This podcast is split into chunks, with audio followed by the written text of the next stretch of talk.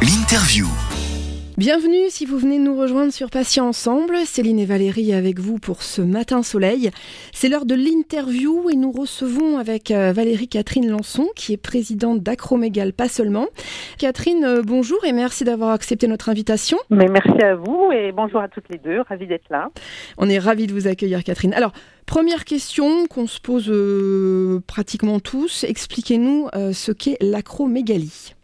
Oui, l'acromégalie est avant tout une, enfin avant tout est une maladie rare euh, qui en fait est due par une, ce qu'on appelle un adénome hypophysaire, donc euh, autrement dit une petite tumeur, donc euh, bénigne, petite ou grosse, hein, qui se situe donc sur l'hypophyse. et cette tumeur, cet adénome est très souvent somatotrope, c'est-à-dire qu'il produit lui-même, en l'occurrence, un excès d'hormones de croissance. Voilà, c'est voilà ce qu'est l'acromégalie en termes, on va dire technique. Euh, et cet excès d'hormones de croissance, euh, bien évidemment, entraîne énormément de, de, bah, de troubles euh, qui sont assez symptomatiques, avec un agrandissement des mains, des pieds, en fait, de, de, de, des extrémités, de tous les corps mous et de tous les corps, enfin, tous les organes internes aussi. Alors, justement, Catherine, quels sont les, les premiers symptômes qui, qui doivent alerter et amener à consulter un endocrinologue? Parce que je crois que c'est une maladie qui peut mettre, euh, d'après ce que mes recherches, qui peut mettre plusieurs années à, à, se déclarer véritablement. On peut la voir au bout de 8 ans, 10 ans. Comment ça se passe exactement?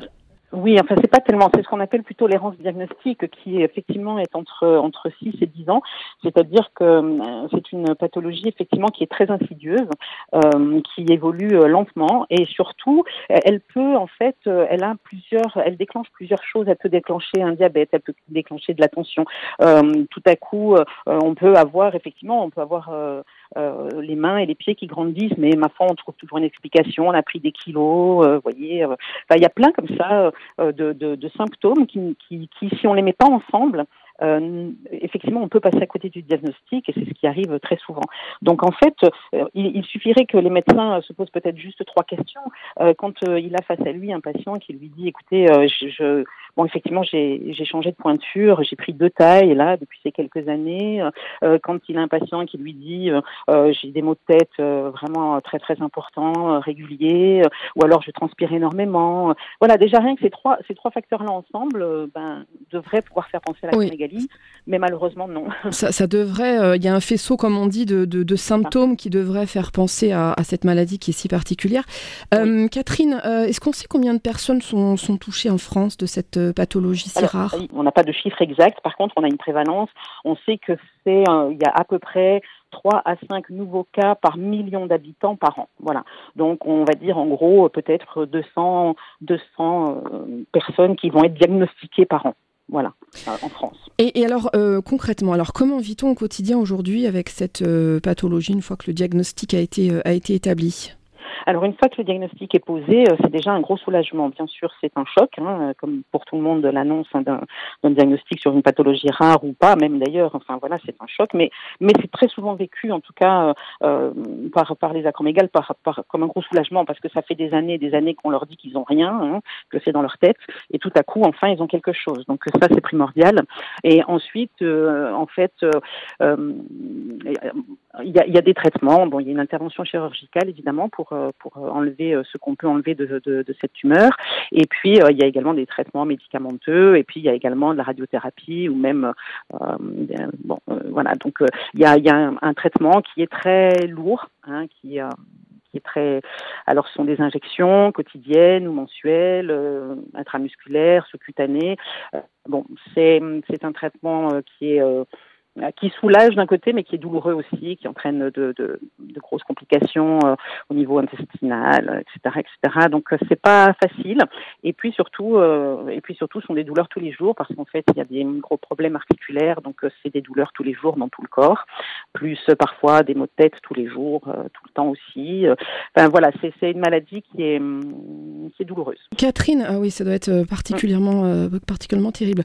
Catherine, je me pose une question. Avant qu'on pose le diagnostic d'acromégalie, avec quelle autre maladie peut être confondue donc l'acromégalie On pense, on pense à quoi avant de, tout au long de cette errance médicale? On pense à quoi d'abord? Ben, D'abord, je ne sais pas. Bah, alors, en plus, il faut savoir que chaque patient est différent, c'est-à-dire qu'il y a énormément de symptômes, mais que tout le monde n'a pas forcément tous les symptômes.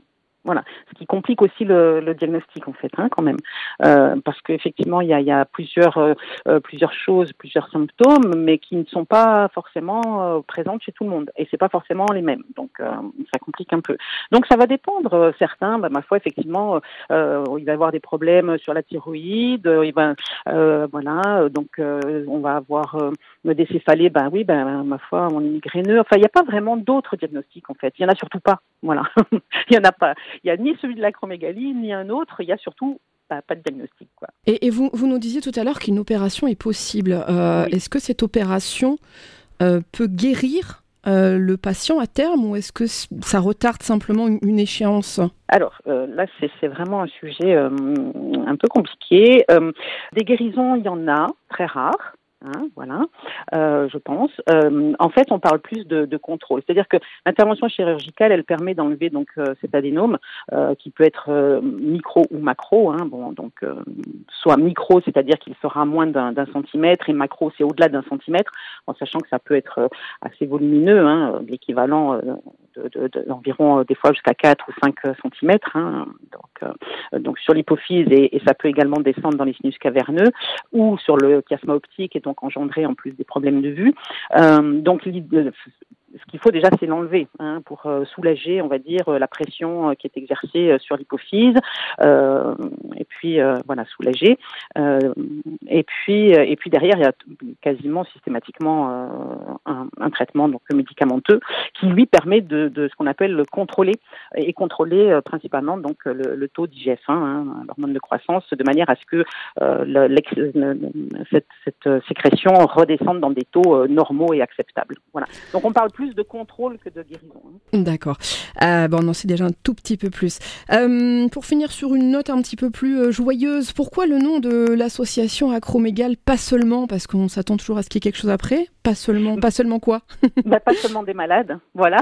on n'est pas seulement des malades. On n'est pas seulement des, des acromégales, parce que c'est vrai que c'est une pathologie qui, qui, engendre des changements physiques, hein, physiques même au, niveau du, du, du, visage. Et c'est vrai que c'est, il y a un rapport à l'image de soi très compliqué quand on est acromégale et on, a, on est souvent un peu regardé. Euh, parfois, on a l'impression qu'on est regardé bizarrement. Des fois, c'est vrai, mais pas toujours. Donc, en fait, on, on voilà, on n'est pas que ça. On n'est pas que qu'un visage. On n'est pas que des grands pieds, des grandes mains. Euh, voilà, on est, on est euh, tous euh, euh, des, des, individus, voilà, avec leur histoire, leur joie de vivre, parce que voilà. Et leur émotion. Bien et sûr. leur émotion, oui, oui, oui, Bien évidemment. Valérie, pour clore cette interview, une, une question peut-être à, à, poser à, à Catherine Lançon? Juste euh, une petite question par rapport à l'association. Alors pourquoi euh, la création de cette association? Alors parce que parce qu'en fait euh, il n'y en avait pas. Donc en fait personnellement moi c'est mon fils hein, qui a été diagnostiqué à l'âge de 18 ans parce que il y a aussi c'est un, un, autre aspect ça peut aussi être génétique hein, ce qui est le cas donc dans, dans notre famille et, et donc j'ai eu besoin de, d'avoir des informations, il n'y en avait pas, donc j'ai voilà, j'ai fini par trouver euh, une page en fait, un blog euh, parler de cette pathologie. Et puis euh, donc euh, voilà, j'ai eu l'occasion de rencontrer d'autres personnes. Et puis euh, ça a mûri le temps que je m'occupe de mon fils, qu'il s'en sorte, que ça aille un petit peu mieux. Et au bout de, de trois ans, donc en 2015, en fait, avec avec deux autres personnes, donc qui sont Stéphane Poupeau, ma trésorière, qui est toujours là aussi depuis, et puis Maïté, la, la secrétaire. voilà, nous avons fondé cette association en 2015 parce qu'il était, il n'avait absolument rien sur cette pathologie. Catherine Lançon, ben, je vous remercie infiniment euh, pour ce moment passé euh, avec vous. Mais c'est moi. Je rappelle donc que vous êtes alors présidente de l'association Acromégale, pas seulement. Oui. Euh, je vais vous souhaiter une excellente journée, Catherine. Merci, vous aussi, et à tout le monde. Hein. Et, euh, et, à très vite sur notre antenne. Restez avec nous sur Patients Ensemble. Bonne journée. Patients Ensemble, l'interview.